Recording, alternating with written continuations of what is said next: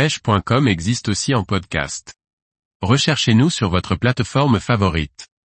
Pourquoi et comment fabriquer ces assists pour la truite? Par Antonin Perrotte Duclos. L'assistook est sans aucun doute la manière la plus responsable pour piquer une truite, tout en étant efficace.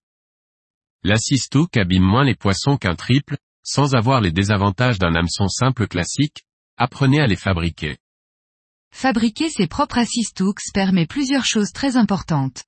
Premièrement, le choix de l'hameçon sera fait par vos soins, ce qui permet d'avoir de meilleures chances qu'il soit adapté par sa taille et son ouverture à votre leurre. Vous pourrez choisir des hameçons fins de fer, notamment pour les petits poissons, mais également des forts de fer pour la traque des gros individus. La taille de l'hameçon pourra être peaufinée pour permettre au leurre de nager de la meilleure manière possible. La couleur de tresse et de résine que vous allez choisir vous permettra, soit d'augmenter la discrétion avec des couleurs naturelles, soit de créer un attrait supplémentaire en utilisant des coloris flashy ou réactifs aux UV.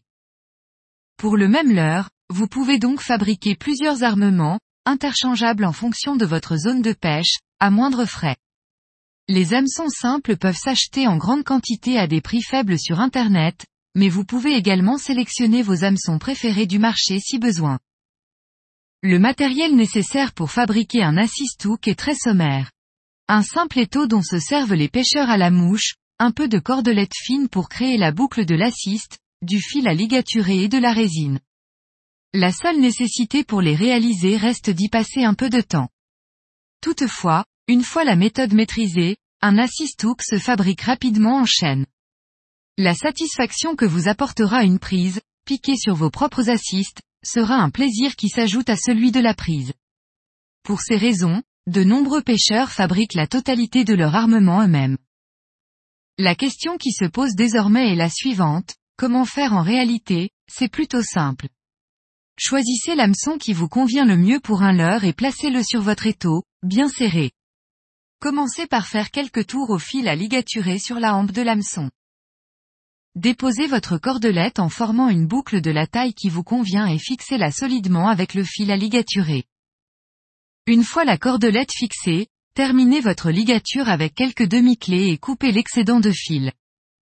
Appliquez la résine ou la colle sur la ligature, sans imbiber la cordelette sous peine de la rendre très raide et inefficace.